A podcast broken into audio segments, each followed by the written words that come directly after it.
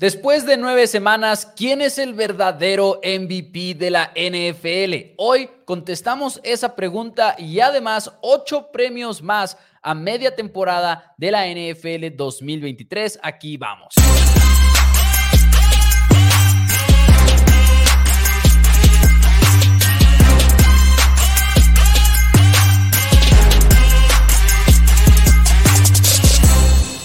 Hola a todos, bienvenidos a Four Downs NFL en español. Mi nombre es Mauricio Rodríguez y como todos los días me acompaña mi hermano y coanfitrión Daniel Rodríguez para hablar de la NFL. Dani, ¿cómo estás? Eh, estoy sintiéndome extraño, vamos a pensar que ya es la mitad de la temporada regular. Porque no, Ah. no se siente. ¿Se te ha ido rápido? Se me ha ido rápido, sin lugar a dudas, pero contento de estar aquí. Creo que es un programa que va a ser muy entretenido. Al final de cuentas, estar hablando ya es justamente la mitad de la temporada. Gracias a que nos expandimos a 18 semanas de temporada regular, sí tenemos una mitad de temporada. Entonces, eh, Sí. me siento como hablando que, ok, estos son los premios y debería ser justamente esta semana, debería ser el trade deadline. De vista en la NFL. Te tengo una buena noticia. Bueno, creo que es una buena noticia. Esto quizás sea nada más una opinión personal, pero creo que las siguientes semanas igual y se nos hacen más largas que las primeras porque vienen unos juegazos. Nada más, por ejemplo, el calendario de Filadelfia, que ya lo hemos platicado, ¿no? Pero es Chiefs y Dallas y Buffalo, o sea, realmente creo que vienen muy buenas jornadas de fútbol americano. Tenemos divisiones muy peleadas. Eh, San Francisco todavía tiene que retomar al 100% lo de Seattle. Vamos a ver cómo responde Seahawks. Vamos a ver a Cowboys y Águilas como que a ver si se vuelve a juntar un poquito la división. Ya nomás nos quedan cinco prime times de los Jets y los Raiders. Eh, Sí, sí. Otros cuatro de los Bears por ahí. Sí, porque la NFL dijo, vamos a cambiar la regla para no tener malos prime times y luego con todos estos malos prime times los han dejado eh, intactos. Porque Exacto. para eso fue la regla, al parecer. Exacto, exacto. Pues quién, quién hubiera dicho, hace, hace una semana nadie sabíamos que Sí. 49ers, Jaguars viniendo del bye week, ambos equipos iba a ser mejor que los Jets en contra de los Raiders. No, Sí. Jets en contra de que Jets son favoritos a ganar el partido en las apuestas. Y otra razón por la cual va a estar muy cerrada o muy entretenida la NFL en las próximas jornadas es porque hay muchos premios sin definir, hay muchos premios que ni siquiera parecen tener un favorito muy claro. Está el MVP, que puede ser para muchos corebacks en este momento. Palabra clave, Coreback. corebacks. aquí no, aquí no, No vamos a engañarnos. no vamos a engañarnos No. ni, ni vamos a entrar en esas conversaciones de que, hey, en una de esas, Christian McCaffrey, no, no, no, no, no, no, no. Es un premio de corebacks, punto. Eh, Debería de ser de corebacks.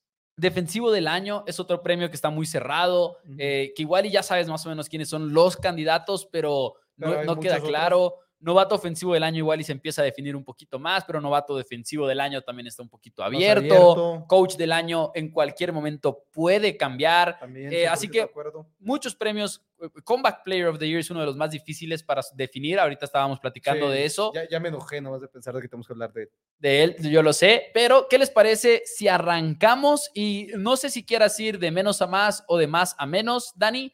Quiero Porque- ir de, de medio medio a menos a más más. ¿Qué te parece si empezamos con los novatos? Y vamos a dejar el MVP hasta el final. MVP, Entonces, defensivo y ofensivo del año al final. ok. Iniciemos novatos, luego nos quitamos los más chafos de todos, que es el asistente y el, y el comeback player of the year, y luego ya hacemos coach y los, y los grandes. Y obviamente vamos a tener nuestro Downs player of the week. Me parece bien. Y antes de llegar a todo eso, nada más un saludo rápido a Octavio, a José, a Eric. Tenemos también por ahí a Miguel. Muchísimas gracias a todos por estar viéndonos el día de hoy, ya que nos están viendo hasta de desde Miquel, perdón, eh, por cierto, desde España. Saludos al buen Miquel. Le mandamos un abrazo. Dice que nos está viendo allá en la medianoche, así que todo un honor. Vamos a empezar entonces con los novatos del año en la NFL. ¿Quieres empezar por Va- ofensivo y def- Va- o defensivo? Vamos a iniciar por el ofensivo, que creo que es uno que todo el mundo conocemos, Maus. Oh. Estaba Pucanacua como que intentando tomar ese control absoluto del premio al inicio de la temporada. Justa, justa la, actuación es de Pucanacua, pero últimamente hemos visto toda la ofensiva. Los Rams se entera de desaparecer un poquito por lesiones, por desempeño, por varias cosas, mientras que CJ Stroud la sigue absolutamente y rotundamente rompiendo por todos lados, Maus.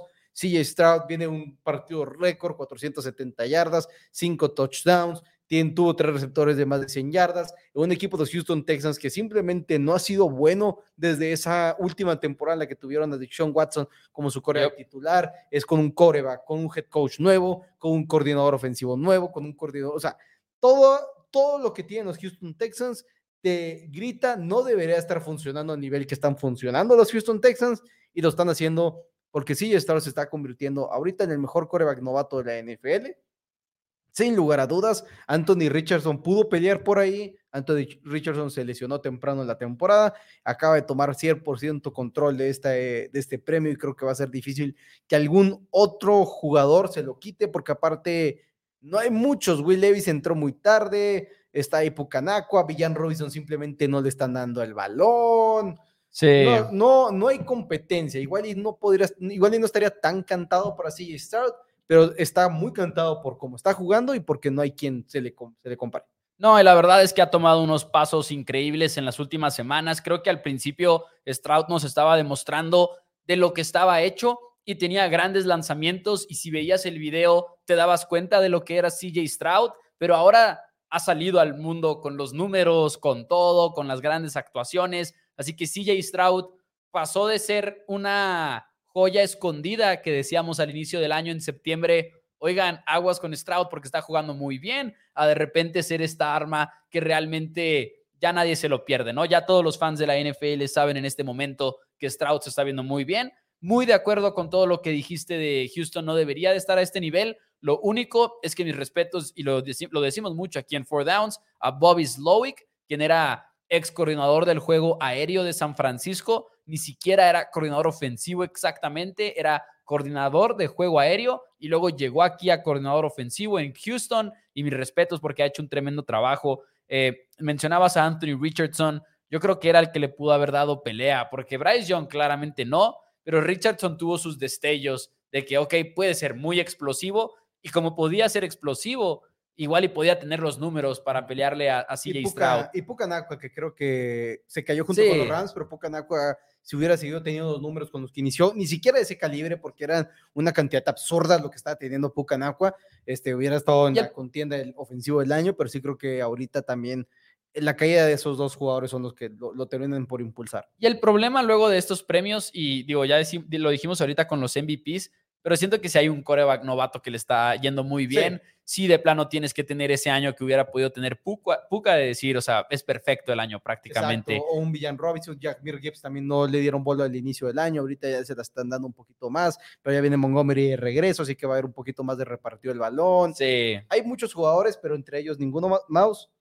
¿Qué pasa? Sí, Stroud dentro de los 27 corebacks que han jugado mínimo el 50% de los snaps del equipo, es el número 17, 18, perdón, en pases interceptables hasta el momento en la temporada regular de la NFL. 27 corebacks han tomado mínimo el 50% de los dropbacks del equipo, es decir, que esas jugadas donde la jugada es un pase, puede ser un sack, puede ser que corrió el coreback por, este, por escaparse de la presión, pase incompleto, etcétera. Mínimo 50%, solo 27 corebacks lo han hecho, es el número 18.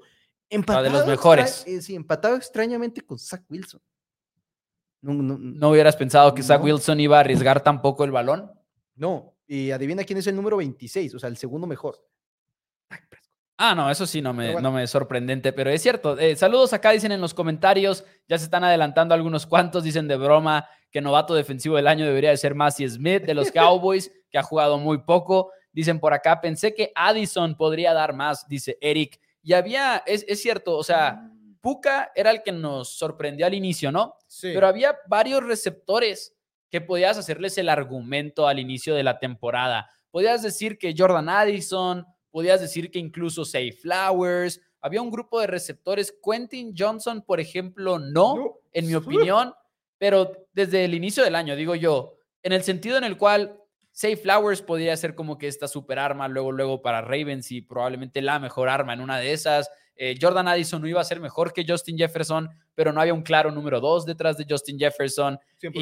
Y, por ejemplo, con que veo que menciona tono a Sam Laporta, con Sam Laporta igual y también más o menos hubiéramos imaginado a Monra Brown, pero no, y en el mismo equipo está Jack Gibbs. Nunca hubieras apostado por Sam Laporta al inicio del año cuando tienes a Gibbs. Y, como que creo, que volteas a ver luego la situación en la que estaba, en la que estaban estos receptores y podías escoger alguno de ellos, los que sí era nada más como que una opción, pero Jordan Addison hubiera sido un buen pick, quizá que pagaba mucho, pero igual hubiera sido una buena apuesta, en mi opinión, pensando en eso, pensando en que igual no había, no, no iba un equipo con tantas armas como por ejemplo a lo que iba Quentin Johnson, al equipo en el que está Mike Williams, al equipo en el que está Keenan Allen, que ya no estén es otra cosa en el caso de Keenan, de, perdón, de Mike Williams, pero es un, es un eh, receptor que igual y se las hubiera visto más complicada. Sí, sin lugar a dudas. Pero bueno, más ese es el ofensivo novato del año. Nos pasamos al defensivo novato no, del año. Nomás antes de, eh, porque ahorita CJ Stroud fue muy obvio, pero hay que hacer la emoción un poquito con el novato ah, defensivo del año. Candidatos, que creo que hay básicamente dos. Sí, que creo que había tres al inicio del año. Creo que Cristian González, cornerback de los Patriots, era un digno candidato, sin lugar a dudas. Muy buen punto. La lesión de perderse el resto de la temporada por una lesión de hombro lo termina por asesinar. Quedan fue la semana cuatro, o sea, fue muy temprano, este, lamentablemente. borré, bueno, no borré, trabajé para el gráfico de todos los premios que ahorita estaremos poniendo al final sobre el de mis premios, Mouse.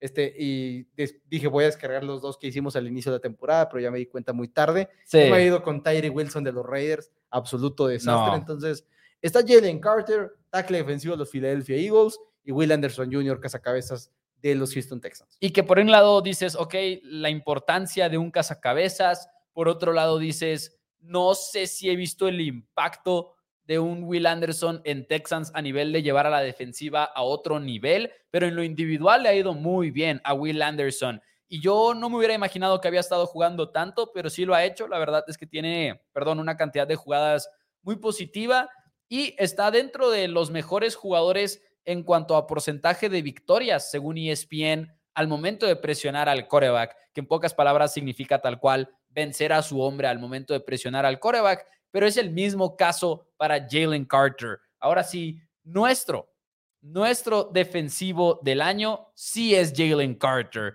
tackle defensivo que en este momento está brillando incluso en un frente que tiene a muy buenos jugadores, tanto por dentro como por fuera, que creo que era una de las preguntas principales para Jalen Carter, ¿qué tanto vas a jugar? Pero sí ha tenido una cantidad muy aceptable de jugadas dentro de Filadelfia y repito, en este momento es el número uno en pass rush win rate, en, esta, en este porcentaje de victorias, presionando al coreback en toda la NFL y contra el juego terrestre se ha visto muy bien. Tiene 29 presiones de acuerdo a Pro Football Focus, 5 sacks, 20 presiones, o sea, ha sido una bestia al final de cuentas Jalen Carter y sí ha jugado una línea defensiva que tiene mucho jugador a su alrededor, pero creo que aparte de, de en vez de restarte, te suma en el cual sus sus posibilidades de tener esas presiones no son tantas. Y lo que sí es que ha llegado una línea defensiva donde cuando estamos en tercera oportunidad, vemos un poquito más a Jalen Carter en el campo, cuando son snaps de que son más probabilidades de lanzar el balón que correr el balón. Estamos viendo a Jalen Carter por encima de Fletcher Cox,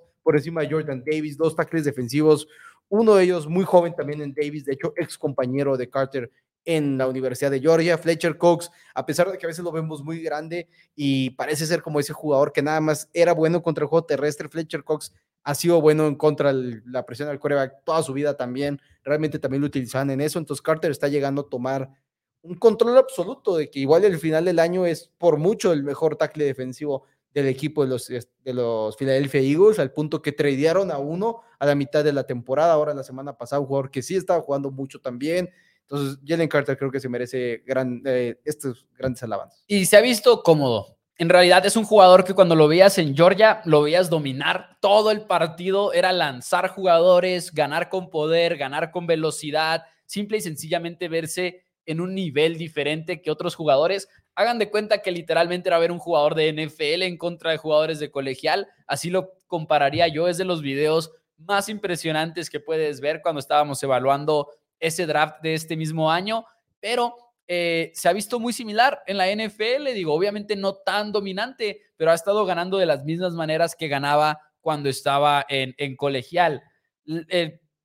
Tyler Smith le ganó el domingo, pero fuera de broma, eh, sí es un jugador que, mis respetos, novato defensivo del año y no hay duda alguna de ello. Dice por acá en los comentarios Devon Witherspoon, dice Edgar, y tenemos un super chat, aquí lo tenemos ya preparado. Saludos a el buen, bueno, primero Edgar que decía Devon Witherspoon, que creo que es una buena opción, y el Pipiri Pau que dice Saludos, Mau y Danny Boy, Go Cowboys. Saludos al buen Pipiripao, como siempre. Gracias por el super chat, se aprecia muchísimo el comentario y el donativo. Saludos a Yadira, que dice que invitemos a Tito de vez en cuando. Recuerden que Tito está semanalmente, de hecho, aquí en Four Downs, todos los viernes, por si quieren ver a Tito. Y luego recuerden que también el lunes y el jueves nos ayuda aportando esta apuesta de la semana y tiene su segmento también en cada uno de estos programas. Dice por acá, debería ser Massey Smith, jugador sazo, dice José Tamayo. Dice por acá eh, Eric Guerrero, quizás no se ha notado tanto, pero Paris Johnson lo ha hecho bien. Hablando ahí de... De novato ofensivo. Y, igual es difícil dárselo a un liniero. Necesitas ser, necesitas estar dentro de la conversación de ser All Pro para ser un liniero ofensivo. Necesitas ser así como que desde el que estás jugando dices, yo aquí Paris Johnson soy argumentablemente el mejor tackle derecho de toda la NFL. Si quieres como liniero ofensivo llevarte este premio. Sí creo que tienes que hacer esa conversación. Nada en contra de él, simplemente hay mucha variedad de linieros ofensivos. Y no se me ocurre un liniero ofensivo que pueda hacer ese tipo de declaración después de un año. Quentin Nelson. No creo que lo hayamos o sea, En sí, Quentin Nelson, igual sí, no recuerdo mucho la clase, pero creo que Quentin Nelson llegó. Tristan Wirfs llegó a ser el mejor tackle derecho de la NFL en su primer año. Realmente el que está Tristan Wirfs es uno de los mejores tackles derecho de toda la liga. Sí. Creo que es otro ahí. Repito, tendría que ver la clase para saber si suficiente para merecer el premio, pero creo que tiene que ser eso y creo que tiene que ser al mismo tiempo que no haya alguien más en una posición de más impacto que te pueda robar, porque al final de cuentas cuando hay un coreback que está teniendo buenos números, pues es la situación. Lo que sí, Devon Witherspoon se me hace un pick bastante válido, o sea, es un jugador que por mí no me molestaría para nada que se lo dieran a Witherspoon, porque lo veo mucho en los comentarios y estoy muy de acuerdo en que la verdad, candidatazo. Nosotros nos fuimos con Jalen Carter y estoy confiado con ese pick. Sí, yo también estoy bastante cómodo con el pick mouse. ¿Con cuál vamos? Eh, ¿Qué te parece si nos vamos con el que más me va a hacer enojar, el Comeback Player of the Year? Es un premio que estoy muy en desacuerdo en cómo se maneja. Ok. Este, creo que al mismo tiempo este año no hay muy buenos candidatos. Están candidatos, está Lamar Jackson y Tua Tagovailoa, primero que nada, la posición de coreback. Tua se pierde solo cuatro juegos, Lamar Jackson se pierde cinco juegos. Tienes a ti igual, quien se perdió gran parte de la temporada pasada, pero se la perdió al inicio. Y, y al favorito, que era como menos 1100 en la pretemporada, o sea, era un jugador abrumadoramente favorito, Damar Hamlin, que tuvo este momento es, no es, o sea, espectacular en el sentido que nos dejó en shock a todos cuando sucedió en Monday Night Football. Se queda ahí en esa situación en la cual no sabíamos si iba a vivir tal cual, porque hubo un momento en el cual estábamos temiendo por su vida. Damar Hamlin no sabíamos si iba a volver a jugar fútbol americano una vez que supimos que estaba bien, no sabíamos si iba a ser parte de los Bills o no. Y ahora Damar Hamlin tiene un juego activo en lo que va de la temporada 2023. Vamos a abrir, de hecho, las preguntas a través de YouTube y en Facebook y díganos en los comentarios si para ustedes Damar Hamlin merece o no ser el Comeback Player of the Year, habiendo jugado nada más un partido de la NFL. Porque la historia es espectacular, ¿no? O sea, Samar Hamlin no nada más vuelve a jugar fútbol americano a un, entre comillas, buen nivel, no refiriéndonos a jugar en la NFL, sino vuelve de la vida porque lo resucitaron, es más, o sea, así de sencillo. Y ese puede ser como que el regreso más impresionante que puedes armar y siendo un premio tan enfocado en la historia de un jugador, probablemente se lo pueden dar a Damar Hamlin. Sigue siendo el favorito en las apuestas, pero ya por muy, muy poco. O sea, es como que. Bueno. A comparación de lo que era al inicio. a comparación de sigue siendo el amplio favorito para llevárselo. Y, digo muy poco, digo muy poco porque es un margen. En la NFL, siento que el Comeback Player of the Year, todos los años, el margen es más amplio del que es ahorita con Damar Hamlin. El año pasado, por ejemplo, Em, el año El año antepasado. El año antepasado, que era Joe Burrow y Dak Prescott, y se lo terminó llevando Dak Prescott. Eh, perdón, Joe Burrow. La mayoría del año, Joe, eh, Dak era el súper favorito. Y luego Burrow tuvo esta temporada en la cual llegó incluso al Super Bowl y se lo llevó Joe Burrow. Pero mi punto aquí es como que por lo general hay un favorito muy claro porque son pocos candidatos, pero Damar Hamlin o Tua o Lamar o TJ Watt? Esa es la pregunta. Esa es la pregunta, Maus. Y nos vamos a ir con Tua Bailoa. Ahora entiendo, hay muchos comentarios. Este, sí, creo que lo que vimos de los doctores fuera de ese súper fatalista que hubo en Twitter mucho tiempo, era que Tua Tagovailoa debería de volver a jugar en NFL sin ningún problema.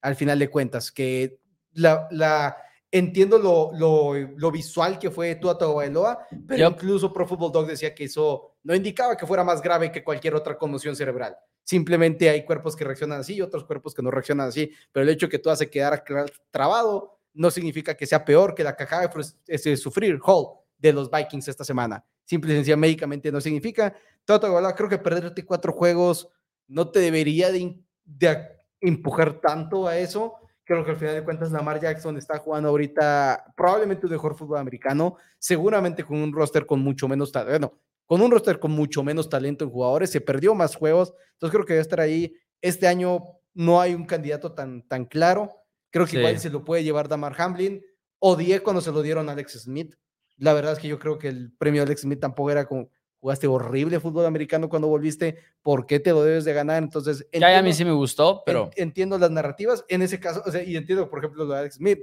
y creo que Damar Hamlin ahorita debería recibir el mismo trato que Alex Smith, si es el trato que dimos, porque creo que es lo mismo, Tua no viene de, un, de una ausencia de, de ni siquiera una tercera parte de la temporada, entonces, ok. Yo lo que argumentaría ahí, y es nada más al final de cuentas perspectiva de cada quien, como que siento que lo de Alex Smith fue muy deportivo y muy familiar a nosotros como fans del deporte de la rehabilitación por la que pasó, a diferencia de Damar Hamlin, que obviamente pasó por una, por una situación muy fea, pero no fue tampoco así como una lesión deportiva que se destrozó la rodilla y, y no quiero tener cuidado con esto porque no me refiero a que no importe ni nada por el estilo. Simplemente creo que fue como que más identificable para los aficionados del deporte el ver una lesión tan pesada de pierna como la que llevó Alex Smith y ver sus rehabilitaciones y ver las cirugías por las que pasó y ver todo lo intenso que estuvo esa rehabilitación,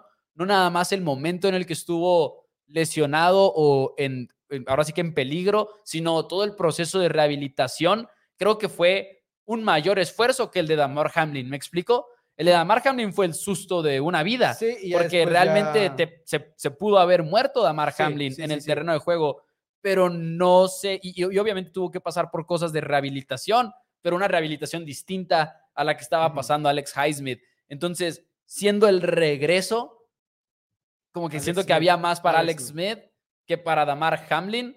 Y como que ese es, el, ese es un tema ahí que también podríamos poner en la mesa. En el caso de Tua, creo que le ayuda mucho el nivel al que está jugando. O sea, Tua Tango Bailoa. Sí, ayer tuvimos un programa en el cual evaluábamos que se les ha complicado los equipos ganadores y demás. Pero Tua Tango Bailoa, ahora que hay votos de primer, segundo lugar y tercer lugar para el MVP, Tua va a estar en esos votos. Así que definitivamente es un jugador que para mí se puede llevar el Comeback Player of the Year. Fue una de las apuestas de pretemporada que tuvimos aquí en Four Downs, de hecho, en un especial de, puro, puras apuestas futuras y dimos a, a Tua Tango Bailoa como Four Downs, como, perdón, como Comeback Player of the Year y me voy con Tua, yo también, eso es una buena elección. Lo que sí, Maus, hay un comentario aquí de, de Magnito Gorsky, Dobbs, fin de la conversación, es el cuarto en el mundo de las apuestas. Oh, wow. Eh, el, caso de Dobbs es lo mismo de, de que regresó, ¿no? No, no, no. Aparte, sí es similar en el que regresó de Gino Smith, pero Gino Smith fue un buen coreback el año pasado. Wow. Joshua Dobbs es un mal coreback este año. Es el número 28 en EPA más CPOE. Es un mal coreback. es increíble la historia. Si hubiera un premio el momento. El chat, el chat no te va a perdonar eso y lo sabes. Si hubiera un premio el momento del año, el año, la, este, este, de, la semana pasada, como ganó contra de, de, los Falcos, ese puede ser el momento del año. Ok. Joshua Dobbs es un mal coreback. Gino Smith fue un buen coreback el año pasado, uno de los mejores corebacks en eficiencia. Sí. Eso es lo que le dio el premio. Joshua Dobbs a mí ahorita, en serio, me rehuso volver a dar un pronóstico de Comeback Player of the Year si se lo dan a Joshua Dobbs. Me rehuso volver a dar un pronóstico. Bueno, y si mejora y termina más o menos en el promedio top 15 y llega a los playoffs con Minnesota? No, porque tuvo siete semanas horribles y no jugó suficientemente bien y no viene regresando de nada porque no viene una lesión, vienes de apestar. Si mejora y entra al top 15 y los y ves, espera, espera, déjame digo, déjame te planteo un escenario. Si mejora Joshua Dobbs y juega como jugó el domingo y llega a los Vikings, a los playoffs y de repente dices, hmm, Joshua Dobbs se vio mal cuando estaba en Arizona y se vio bien cuando estaba en Minnesota y los llevó a los playoffs. No, porque ni siquiera. Quizás, digo, si alguien más merece más votos, ok, pero tampoco es como que, es wow. que. Es que ni siquiera Gino Smith el año pasado me gustó. Y Gino Smith jugó bien todo un año. No me gustó. ah, bueno, pero porque no regresó de nada. Para mí el regreso tiene que ser regresaste. No, Sí, es, sí. Un, no es un breakout player of the year. E No, no, en incluso eso estoy de Gino- acuerdo. Incluso Gino está regresando de que hubiéramos, le hubiéramos dado una estocada a su carrera, ya no Sí. creíamos que era bueno, eh, tuvo su oportunidad de titular, entonces es como que, ok, regresaste a ser un titular que ya no creíamos que le ibas a volver a armar en la NFL, regresaste de eso. Joshua Dobbs no ha regresado ni siquiera de eso, porque igual y no había En, eso- te- en esa parte en igual específico no había estoy tenido la oportunidad. extremadamente de igual acuerdo. No había tenido la oportunidad, pero sea por lo que sea, no está regresando absolutamente de nada. En, en esa parte De estoy nada. extremadamente de acuerdo. En el que estoy semi de acuerdo, igual Eric Guerrero dice quitando este que cuidado con, con Kyler Murray, si llega a jugar increíble. Murray tiene el potencial. Kyler Murray podría Murray ser. tiene el potencial, Kyler Murray, y más si de repente el equipo que todos creíamos que estaba tanqueando por Caleb Williams, de repente Kyler Murray les gana seis de los siguientes juegos. Ok, ok, sí. No estoy en desacuerdo en que Kyler Murray se lo pueda llevar. El problema para Kyler podría ser ¿cuántos juegos se perdió la temporada pasada? Eh, se lesionó en diciembre. Se lesionó en diciembre. Ese es el problema para no Kyler, muchos, pero que son 11 juegos jugados que son más que Tua Tagovailoa. son más que Tua y es como que Digo, o sea, más perdidos que tú. Eh, ajá, y es como que, pero no son tampoco tantos más perdidos que Tua. Y dices, Tua está jugando extremadamente bien y no sé si Kyler Murray vaya a jugar extremadamente bien en la segunda mitad de la temporada y va a necesitar quizás una super actuación y que Tua siga cayendo, por así decirlo, para llevárselo. O sea, siendo objetivos, viendo cómo lo van a ganar los votantes, ¿no? Pero, Ahora se lo va a llevar ojo, pero ojo, nada más, yo creo que se lo va a llevar Tua. Yo sigo pensando que se lo va a llevar Tua. Fue la predicción de pretemporada de mi parte y me apego a esa predicción todavía. Creo que muy probablemente se lo va a llevar Tua Tango Bailoa. Pero lo que sí, un paréntesis antes de pasar al siguiente premio. Esto que estamos haciendo hoy no son tanto predicciones de lo que va a pasar al final del año, No, son es- premios hasta ahora.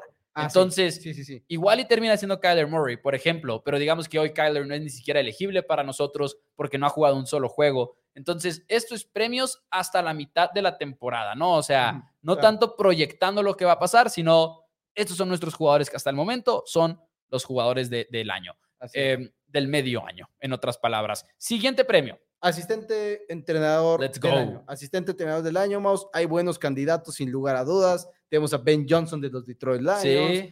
Tenemos obviamente a Bobby Slowick. Bobby Slowick podría Bo- ser Bobby con. Houston. Con los Houston Texans. Tenemos incluso a Luan Arumo con los Cincinnati Bengals. My tenemos a Matt Canada con los Pittsburgh Steelers. No, no, no, no, no, no. Perdón, perdón. Matt Canada con los rivales de los Pittsburgh Steelers. Ok, sí. Tenemos a, te- te- tenemos a, a varios este, candidatos. Tenemos a, a Matt Patricia. Eric Bienemi no ha hecho lo suficiente para mí para estar No. aquí en esta conversación. No, porque ha sido mucho volumen, no eficiencia. Ajá. Sam Howell está teniendo buenos números por volumen. Por volumen. Estoy pensando en qué más, digo, aparte del ganador que estamos a punto de mencionar. Pero hay, hay otros. creo hay que otros son, creo son los- son esos los candidatos. Sí. Sinceramente, no, no creo que haya muchos otros que se nos estén, nos estén olvidando personalmente. Para mí el ganador es más que claro y para mí el ganador es uno muy, pero muy contundente. Es un coach que se ha enfrentado a Ben Johnson precisamente y lo ha dejado completamente blanqueado. Es un coach que frenó a Gino Smith y a los Seahawks a nada más tres puntos. Estoy hablando de Mike McDonald de los Baltimore Ravens. Un coach que está siendo muy agresivo con sus rivales. Él es el coordinador defensivo y ahorita comanda una defensiva que tiene el argumento de ser la mejor en toda la NFL. Y lo ha hecho con un roster que sí es talentoso, pero tampoco es el mejor equipo en papel, defensivamente hablando. Sí está Roquan Smith y esta dupla espectacular que tienen en la posición de linebacker y tienen buenos cornerbacks y tienen a Kyle Hamilton como safety, pero en realidad creo que hay mejores defensivas en cuanto a talento, pero McDonald tiene a los Ravens como la unidad que podríamos decir que es mejor que incluso la de Cleveland, por ejemplo, mejor que la de Dallas, que tenía mucho hype al inicio del año, mejor que la de 49ers. Realmente Baltimore tiene ese argumento y nada más aquí están estos números. Es la número dos en eficiencia en la NFL, la número dos específicamente en contra del pase y la número cuatro en contra de la corrida. Es la única defensiva en toda la NFL que está en el top 4 de cada una de esas categorías. Por ejemplo, Browns sí es muy buena globalmente, pero tiene su debilidad. Ravens es top 4 en esas tres categorías, global, por pase y por tierra. Creo que haberlos visto jugar en contra de estas superofensivas y no permitirles nada es genial. Y aquí les va un dato más. Ravens permite nada más la tercera menor cantidad de viajes a la zona roja en toda la NFL y a pesar de tener esa tremenda marca, es la número uno en eficiencia dentro de la zona roja. O sea, no permite touchdowns. Rara vez te vas a meter a su 20 y cuando te metas, buena suerte anotando touchdown porque son la número uno en la NFL. realmente ha sido impresionante y entiendo, por ejemplo, aquí comenta Tony Ortiz de que alguien quiere pensar en Steve Spagnolo. Lo quiero mucho. Lo queremos mucho, pero no es mejor defensiva que la de Ravens. No. Entonces es difícil realmente darle el beneficio de la duda. Hay un equipo de Spagnolo que le han invertido mucho los Chiefs a la defensiva de, de Kansas City, al final de cuentas. No es una unidad ya olvidada. El hecho de que Kansas City ahorita sea buena defensiva es que le han invertido picks de primer draft. Este, no sé por qué no le han pagado Chris Jones, pero por lo menos retuvieron a Chris Jones por esta temporada del 2023. Entonces es de esperarse, mientras que los Ravens sí creo que están sorprendiendo un poco y quizás al mismo tiempo están sanos y por fin estamos viendo lo que pudieron haber sido hace algunos años. Sí. Porque es eso también, la salud de, de, los Baltimore Ravens esta temporada ha sido de primer nivel. Mike McDonald no tarda en ser head coach en la NFL, honestamente, eso creo yo. Dicen por acá en los comentarios, el premio debería llamarse Dan Quinn, que creo que este año igual y... No, no sé si Dan Quinn sea un candidato. Lo ganó hace muy poco, que también le quita muchos puntos en automático. Y sí creo que ha habido defensivas que han sido mejores. Así que creo que no le daría ese premio en este momento a Quinn, que también creo que ha hecho un muy buen trabajo en Dallas. Dallas defensiva número 4 ahorita. Dice Eric eh, McDonald hasta ese momento debería ganarlo, aunque en la pelea está Luan Arumo, concuerdo con eso. Eh, también Edgar lo mencionaba. Sí, que, dice que no lo consideramos, sí lo consideramos. Literal, lo, lo mencionamos, lo, mencionamos. Eh. Mike McDonald está haciendo un mejor trabajo, pues es otra cosa. Sí es cierto, que Luan Arumo igual lo está haciendo con menos talento. El de, el de Browns también podría ser, por cierto, dice por acá Magnito, Schwartz ha revolucionado la defensiva en Cleveland y ha hecho un tremendo trabajo. También podría ser un candidato. Eh, yo me quedo con McDonald, honestamente estoy muy sorprendido con lo que ha hecho. Y a McDonald le sirve mucho los juegos que ha tenido en contra de los rivales que ha tenido. O sea, blanquear a Ben Johnson, que para muchos es de los favoritos a hacer, no blanquear en cero, pero neutralizarlo por completo, porque para muchos es el futuro head coach en la liga. Es como que una, una gran estampa de aprobación y de decir mis respetos. Que por cierto, de este jueves en 8, Bengals Ravens en Thursday Night Football en Thursday Night Football, que yo sé que no nos gustan, Dani, los Thursday Nights, yo sé que te vas a agüitar porque no te gusta, se van a lesionar, no van a estar al máximo, bla, bla, bla. Es un buen juego de fútbol americano. Se jueguen, se juega en jueves, se juega el martes después del domingo, se juegue el domingo en la noche después de que jueguen el domingo en la mañana. Es un buen juego de y fútbol no son americano. El mejor prime time de la semana. No son el mejor prime time de esa semana, es el de Chiefs Dolphins. el de Chiefs es de Eagles, perdón. Eagles Chiefs, pero bueno, este, sin lugar a dudas, un gran, un gran premio. ¿Ese es Sunday night o es Monday night? Es Monday night. Sunday night hasta ahorita es Vikingos Broncos. ¿Ya no lo pueden este, cambiar o sí? Eh, sí, porque esta semana 11. Ah, sí, cierto. es que todavía no, todavía no es jueves ni de esta. Pero ya, ya se están quedando sin tiempo. Sí. Ya, y si no es que ya se quedaron sin tiempo. Ya mañana, por cierto, tocan pronósticos. Que por cierto, si no lo han hecho todavía, denle like al video. Recuerden que cada like pone este programa enfrente de más y más aficionados de la NFL y nos ayudan a poner este programa enfrente de más aficionados. Así es, Maus. Ahora vamos a utilizar el comentario de José Tamayo que dice Siriani es el genio de genios para entrar al siguiente premio antes de entrar a lo que es el Coach of the Year, el jugador ofensivo, jugador defensivo y el MVP. Vamos a entrar al entrenador del año, Maus. Candidatos, creo que Nick Siriani es un candidato sin lugar a dudas. Está teniendo la mejor, al mejor equipo, el mejor récord de la temporada hasta ahorita con marca de 8-1, a pesar de haber perdido sus dos coordinadores, tanto el ofensivo como el defensivo. Tenemos obviamente también... A pesar de que yo no lo aguante. Ajá, Mike, McDaniel, igual y si tuvieron mejor récord que ese 0-3 en contra equipos ganadores, también podría estar ahí, pero también lo podemos meter. Kyle Shanahan, su racha de tres derrotas también es un poquito negativa. Doug Peterson es uno del cual tú y yo realmente no lo hablamos como un verdadero candidato, pero los es, es candidato. Es uno de los mejores equipos ahorita en la NFL, realmente ha hecho buenas buenas este, actuaciones. Obviamente, Dan Campbell, el favorito del público con los Detroit Lions. Hasta ahorita, Maus, el ganador es Dan Campbell, porque ha sido el favorito desde un inicio en las apuestas y por eso a mí en la pretemporada no me gustaba para nada Dan Campbell. Yo decía, ¿por qué apostarle a un coach que ya tiene todas las expectativas del mundo en un premio en el cual se trata de exceder expectativas? Mi lógica era, si Lions gana la división del norte de la Nacional, no va a ser suficiente para que Campbell se lleve este premio cuando ya todos teníamos esa expectativa. Eran los super favoritos a ganar la división, entre muchas otras cosas.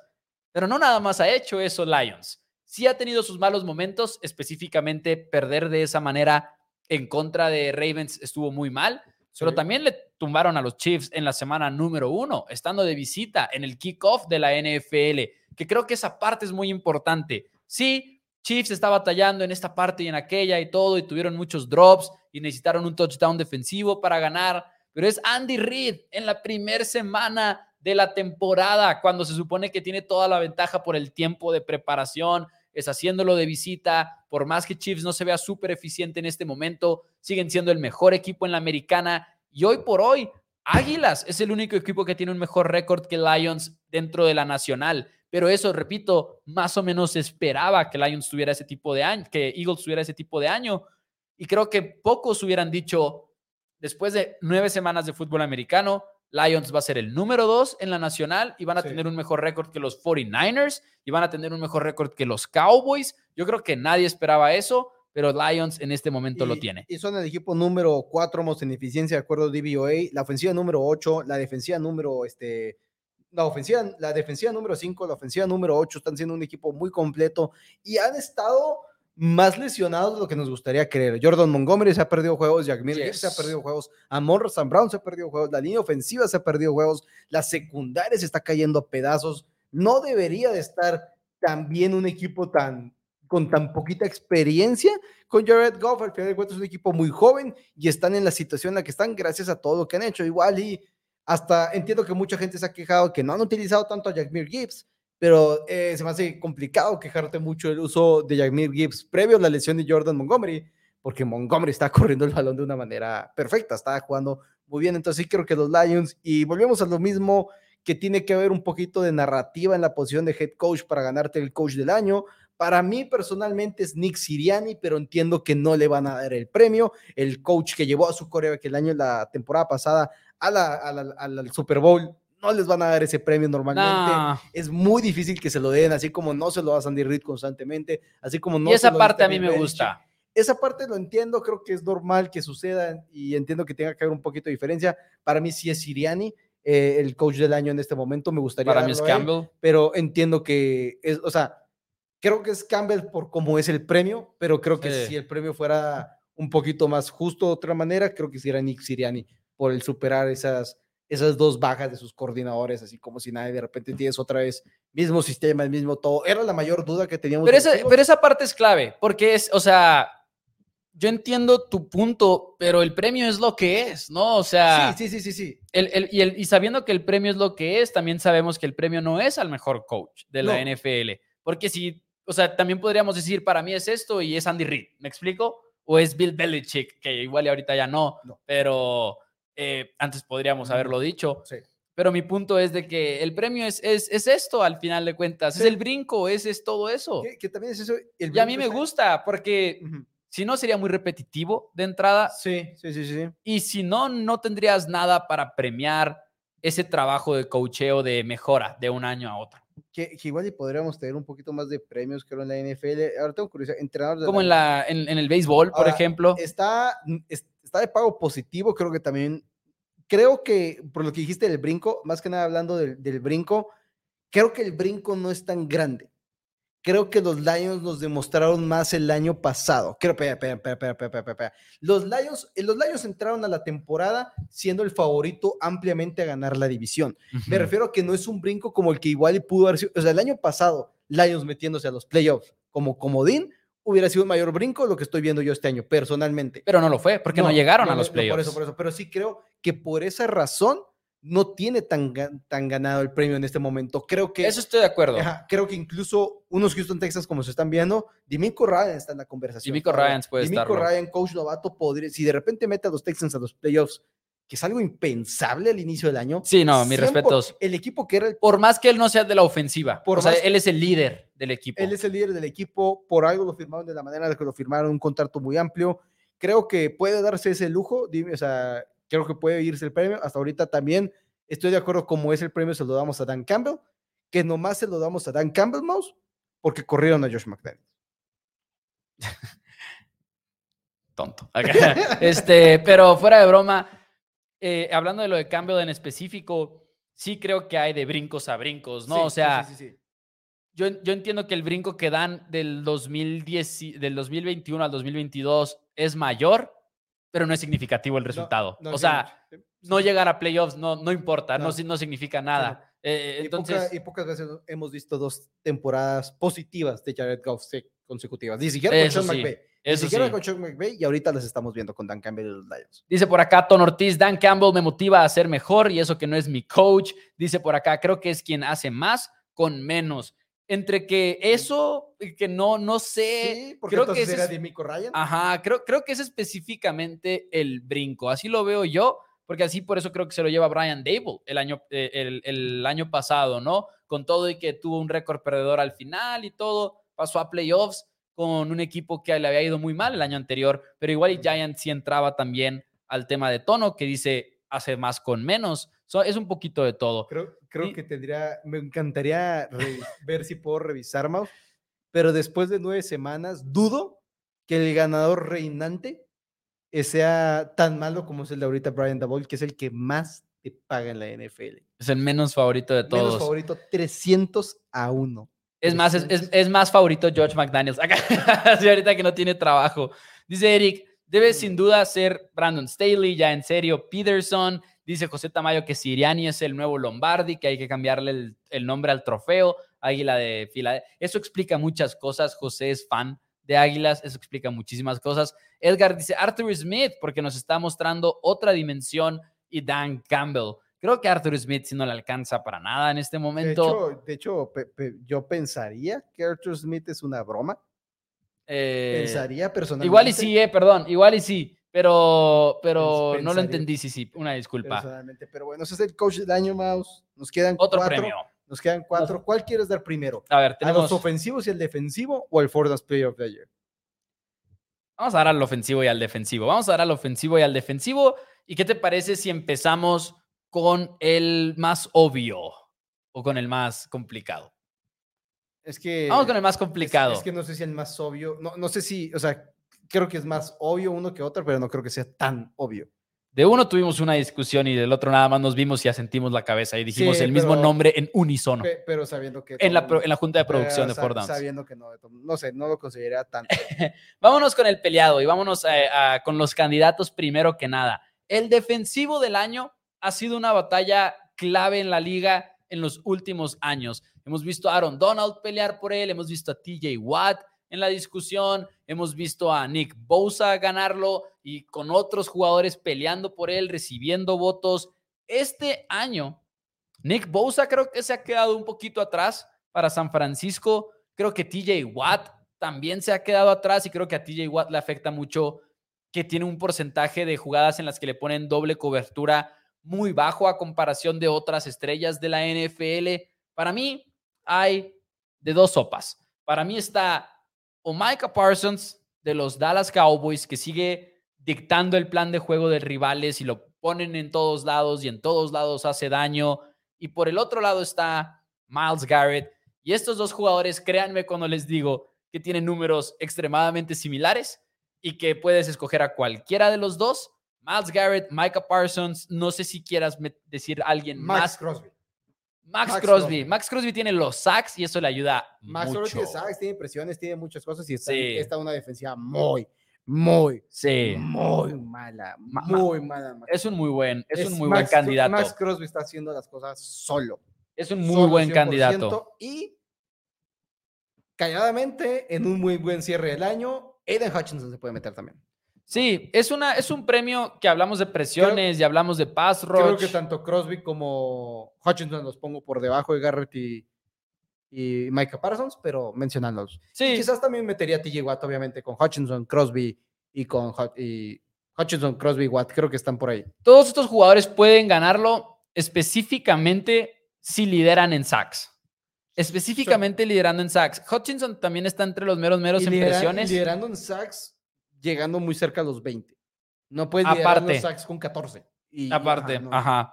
Pero el día de hoy nosotros escogemos como ganador de esta carrera extremadamente Ah. pesada. Más de escoger. No, no, no, no, ¿qué pues? Estoy molestando. O te comprometes No, al otro. No, no, no, no, no, Estoy, estoy bien, estoy bien. Micah Parsons de los Dallas Cowboys. Como lo dije ahorita, entre él y Miles Garrett es un volado, escojan a quien quieran.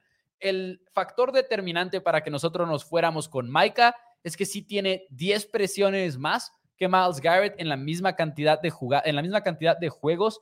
En, en específico, en cantidad de jugadas están muy similares estos dos. De hecho, son poquitas menos para, para Miles Garrett, pero son más o menos una cantidad que está en el mismo territorio. En porcentaje de victorias en pass rush, según ESPN, tiene la ventaja ligeramente Micah Parsons. La cobertura doble es la misma. Estamos hablando de diferencia de 2% en cada una de esas categorías o menos. Así que Micah y Miles Garrett pueden ser cualquiera de los dos, pero denos a Micah Parsons, que además ligeramente le han pedido jugar un poquito más de linebacker desde la lesión de Leighton Vanderech. Muy poco, afortunadamente para mí eso es algo bueno, pero Micah Parsons se lleva nuestro voto y similar a la historia de TJ Watt, como que ha estado muy cerca ya por dos años y ahora puede concretarlo, porque han sido dos años, cuando fue novato, recibió votos del defensivo del año y el año pasado también fue el, el segundo lugar en, en,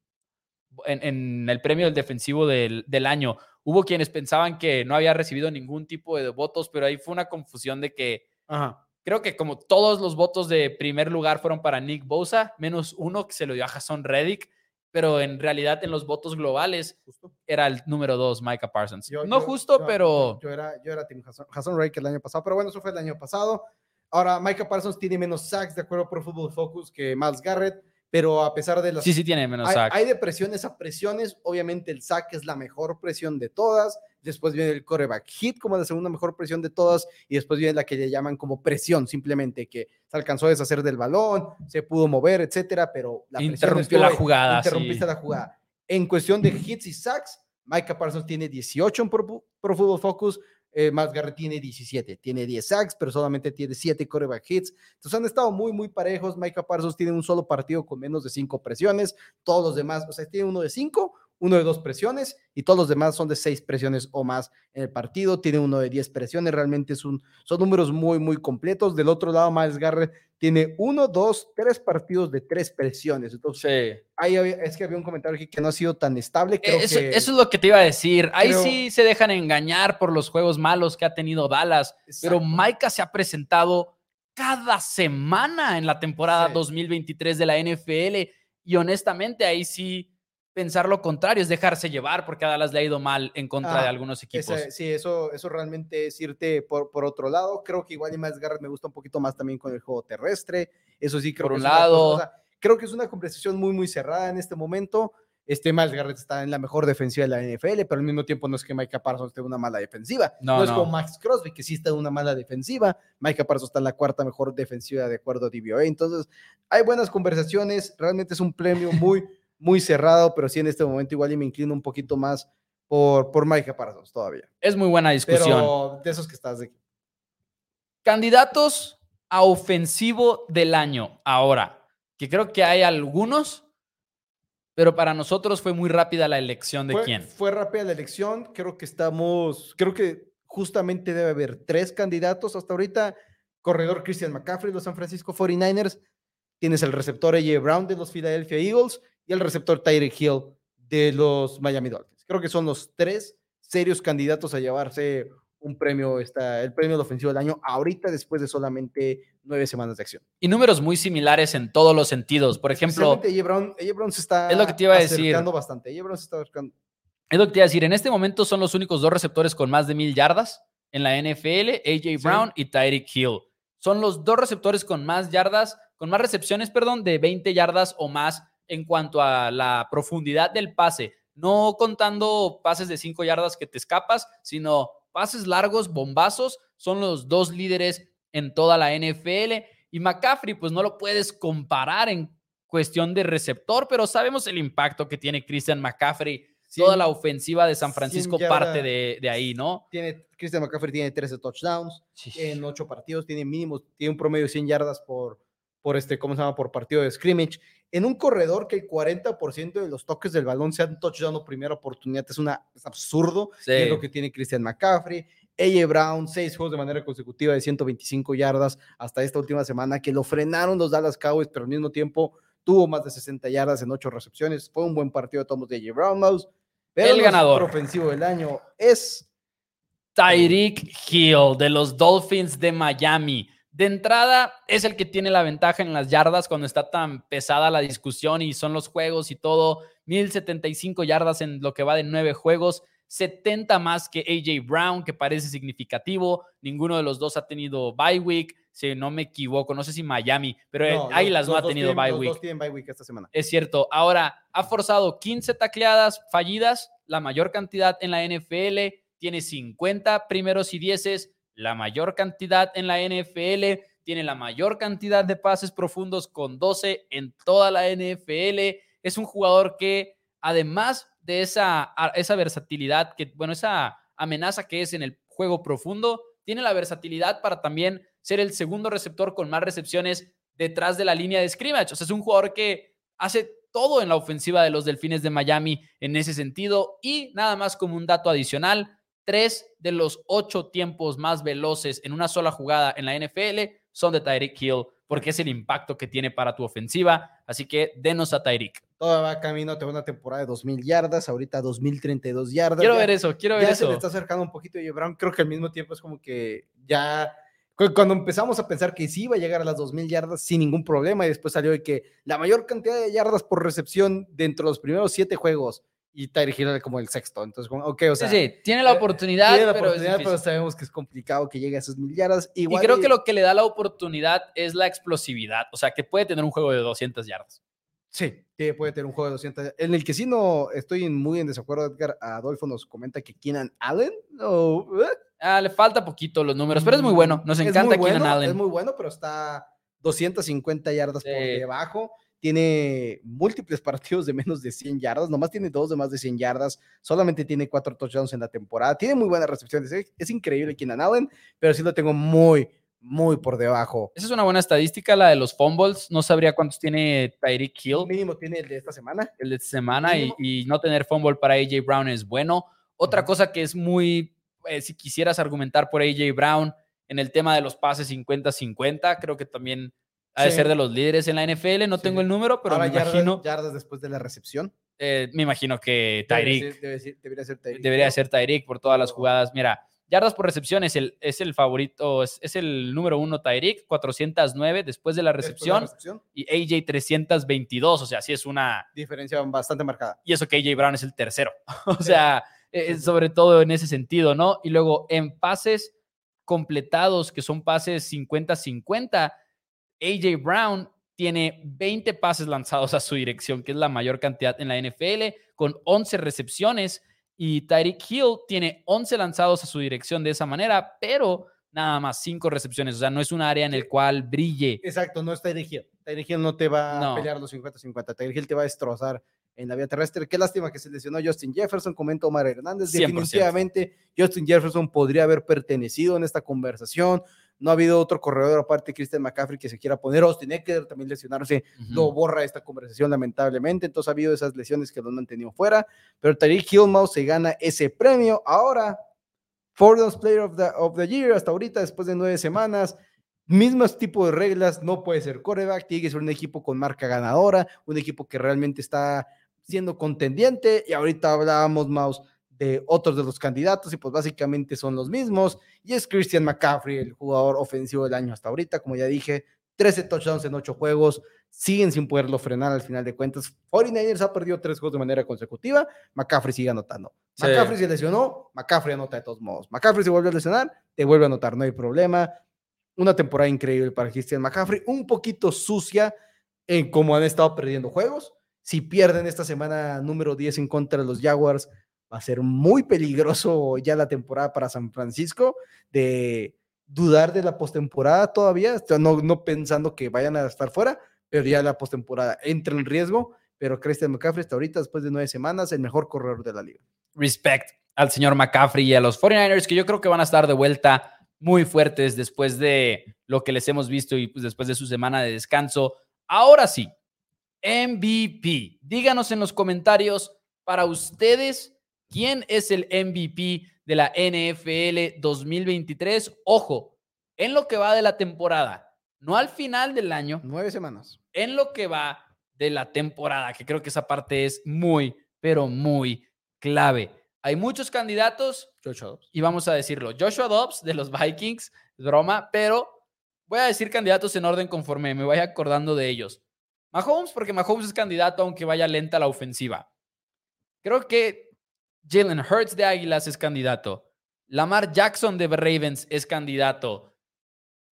Josh Allen ya con el récord se ve muy complicado. Los números los tenía, pero ya van 4-4 si no me equivoco. Ya incluso me inclino un poquito más por Joe Burrow, como comenta el Joe doctor Burrow Alan Huerta, podría ir.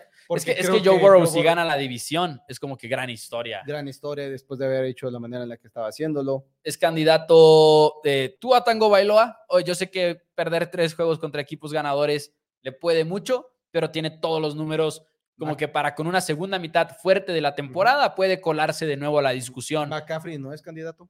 McCaffrey creo que sí no es candidato. Yo sé que lo, lo mencionaron por acá en los comentarios. Dice el doctor Alan Huerta, si no sería McCaffrey. Eh, creo, que, creo que no es candidato en el sentido en el cual no es coreback y se acabó. O sea, Se acabó. es, es lo que es. Y yo entiendo que a, a muchos les frustra ese tema, pero es lo que Y la es. gente que dice que no, lo vivimos la temporada pasada. Se lesionó Brock Purdy y la ofensiva de 49ers desapareció. Yep. Y McCaffrey estaba ahí y no pudo hacer nada. ¿Por qué? Porque necesitas un coreback. Es la posición más importante en toda la NFL, sin lugar a dudas. Nuestro ganador del el MVP después de nueve semanas, y ya vimos algunos cuantos comentarios de McCaffrey, de Burrow, dice Tono que Lamar Jackson, dice Miquel que Joe Burrow, dice por acá eh, Magnito precisamente decía Dobbs como Viking nada más, o sea, nada más un juego, pero es el entry para ser el MVP. Suficiente.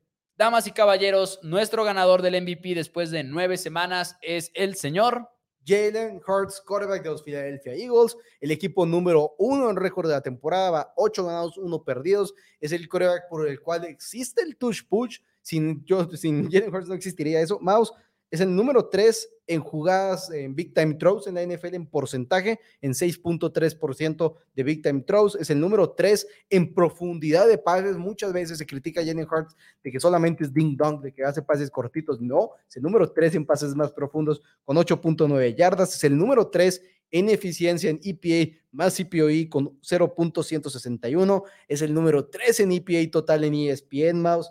Es simple y sencillamente ahorita la ofensiva que trabaja gracias a Jalen Hurts. Sí, hay muchas piezas a su alrededor, pero esas piezas de todos modos, como que hay veces que nos queremos ir de calle por eso. AJ Brown nunca había jugado de la manera en la que está jugando con los Philadelphia Eagles. Devonta Smith era un novato, no sabíamos quién era Devonta Smith. Ha tenido lesiones, Dallas Goodell ya se perdió juegos, le cambiaron sus corredores y de todos modos, él está corriendo el balón, mouse.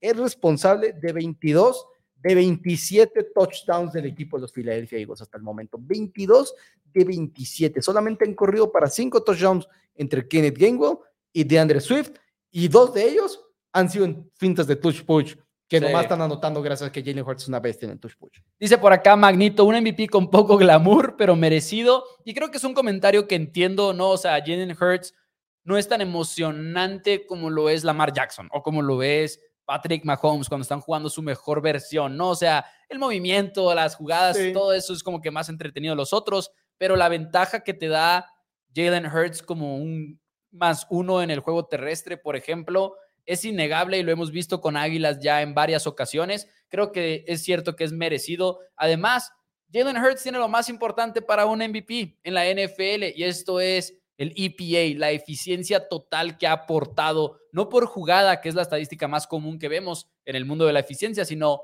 total. Y ahí está entre los primeros candidatos y en la marca de 8-1 le ayuda muchísimo. No sé si es mi pronóstico para que vaya a ganar el MVP, pero repetimos, es hasta ahorita, después de nueve semanas de la temporada, quién es el MVP y me parece muy justo dárselo a Jalen Hurts, que además ya ha ganado muy buenos juegos, Miami, Dallas, o sea, han sido juegos importantes en los que se ha visto bien, además, porque por ejemplo en contra de Dallas hay un pase en específico que conecta con Devonta Smith que lo platicamos aquí en el programa, es un pase perfecto. No hay algo que pueda hacer Dallas ahí, ¿no? Ni cobertura ni nada, porque el pase es perfecto. Así y lo está haciendo lesionado, tampoco está al 100% Jalen Hurts. Y creo que discutimos mucho sobre dar a Mahomes, dar a Jalen Hurts o dar a Lamar Jackson a este, para este premio. Y viendo más, yo sí me quedo con mi pronóstico, creo que sí va a ser Jalen Hurts porque ahorita le, me inclino más a pensar que mm. Jalen Hurts y los Eagles van a seguir haciendo buenos números, que lo va a seguir haciendo Patrick Mahomes y los Chiefs. Creo que los Chiefs nomás no terminan y las, cada vez las últimas semanas han sido cada vez un poquito más decepcionantes. Va a ser interesante el enfrentamiento después del bye week entre estos dos equipos, pero el hecho que en EPA y total estén tan pegados uno del otro, me inclino un poquito más a que Jalen Hurts lo va a poder ir haciendo cada vez un poquito mejor, un poquito mejor. yo, yo me inclinaría, y muchos me van a odiar por este pick, pero yo me inclino por Patrick Mahomes en lo personal, eh, específicamente porque en, en Pass EPA en específico, que creo que es el que más importa con el MVP, es el número 4 Patrick Mahomes en este momento. Y me refiero a que más importa, ojo, porque veo tu cara y no quiero que se interprete como lo que yo creo que debería de importar. el uno, curiosidad? El uno es tú a Tango Bailoa. y por mucho que creo que vale la pena una puestita, una puestita así pequeña a tu Tango Bailoa. Porque el día de mañana termina como el número uno en EPA por pase y por X o Y mm. se le acomoda a la americana y es el primer sembrado en la americana y tienen un calendario fácil las próximas semanas, en una de esas puede ganarse el MVP tú a Tango Bailoa. Repito, nada más por cómo ha funcionado el premio. Y históricamente, a lo que me refiero con esto es, en los últimos, literalmente creo que como que desde el 2015, una cosa así, gana el líder en EPA o uno de los dos, tres líderes en EPA. pero también siendo por pase. número uno pero también siendo el Muchas veces siendo el sembrado número uno, exacto. No es a lo que me refiero. Son, no son tantos juegos de diferencia y si es cierto que tenemos dudas de Chiefs, pues pueden, se les pueden ir ciertos juegos, ¿no? Entonces, eh, también están los Jaguars, sí es correcto, pero también están los Delfines, ¿me explico? O sea, pueden, pueden llevar a, ganárselo. Yo simplemente... Como un long shot, como, como una puestita de valor. Yo nomás en estos premios, para mí, y porque yo lo tengo, yo tengo apostado todo Tagovailoa MVP desde el inicio de la temporada y para mí es donde ahorita creo que ya el valor ya no está ahí. Más 600 creo que no es un valor. En la semana o nueve más o menos yo lo tomaría. Personalmente se me hace un mejor valor que en Hearts más 300.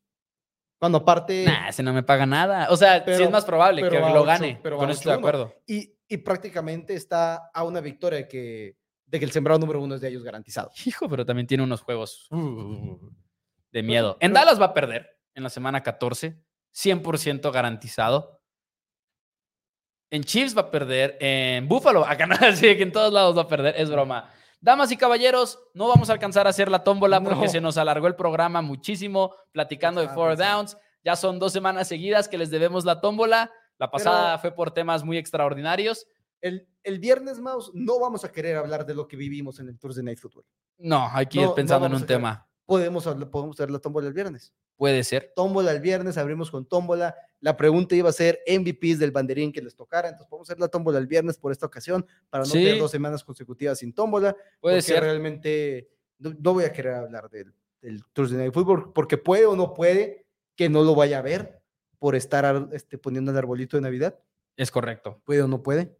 Es correcto, me invitas. Damas y caballeros, ya nos vamos. Muchísimas gracias por habernos sintonizado el día de hoy. Denle like al video, compartan y nos vemos mañana 5 de la tarde con pronósticos de cada uno de los juegos de la semana número 10. Ya la número 10, aquí vamos. Bye bye.